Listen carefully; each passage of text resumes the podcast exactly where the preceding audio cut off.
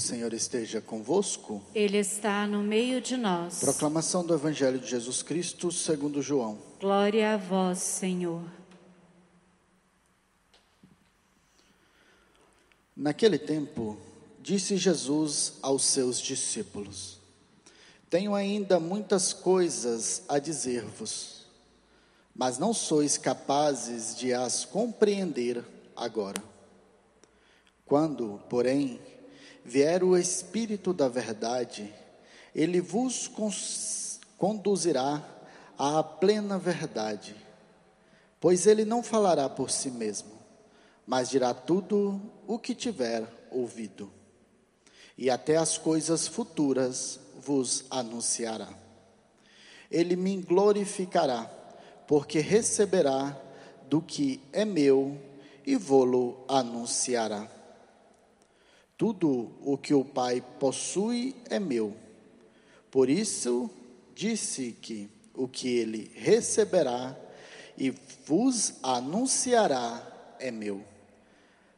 Palavra da salvação. Glória a vós, Senhor.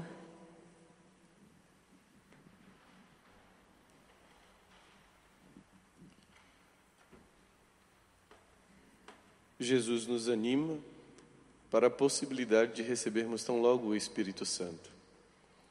E assim celebraremos o dia de Pentecostes. Caríssimos, mas um detalhe chama a atenção na liturgia de hoje, um detalhe muito importante, especialmente na primeira leitura, tão bem proclamada. A nossa vida, tudo que nós planejamos e queremos, nem sempre acontece como planejamos e queremos ou mesmo na maioria das vezes. Quando se pergunta para um casal: O que, que vocês querem, um menino ou uma menina? Um diz um menino, outra menina. E Deus decide no final. Como que vocês querem que seja o dia do seu casamento? Ah, queremos que seja assim, assim, assim. Vai ser assim. Maravilhoso. Mas Deus decide no final como deve ser de fato. Nós planejamos como será a sua vida, seu trabalho, e conseguimos, com a força da nossa imaginação e da nossa esperança, criar e projetar um futuro, próximo ou distante, mas sempre muito bom. Acontece que a vida tem as entrelinhas. E nessas entrelinhas quem escreve é Deus. Aquilo que desejamos, queremos, pensamos, planejamos, pode não ser o que Deus quer. E quando isso acontecer, vai um conselho. Se lhe servir, abrace. Quando nada do que você planejou der certo, ou não do jeito que você queria, fale o que Jesus falou. O Monte das Oliveiras. Faça-se a tua vontade, não a minha. Quando nada acontecer como você quis, mas do jeito que Deus quis, diga como Maria, quando o anjo lhe anunciou que ficaria grávida pela ação do Espírito Santo.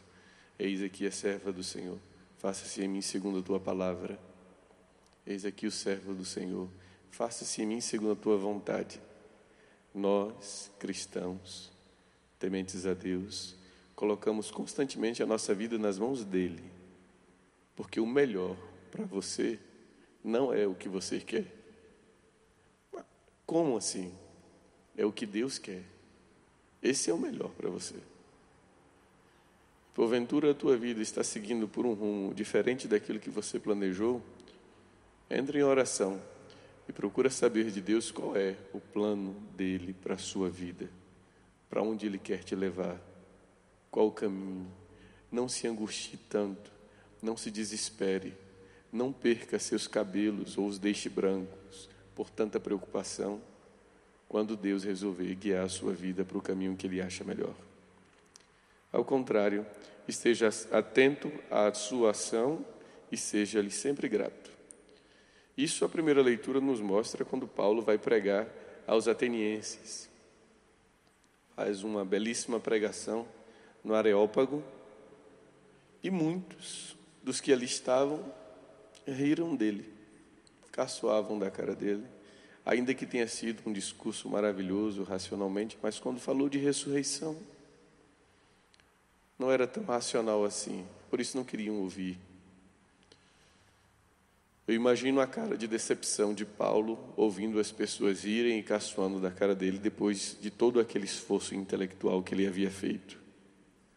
Aquilo que ele planejou não aconteceu, mas aconteceu o que Deus quis, diz a leitura. Alguns, é claro, somente alguns uniram-se a ele e abraçaram a fé.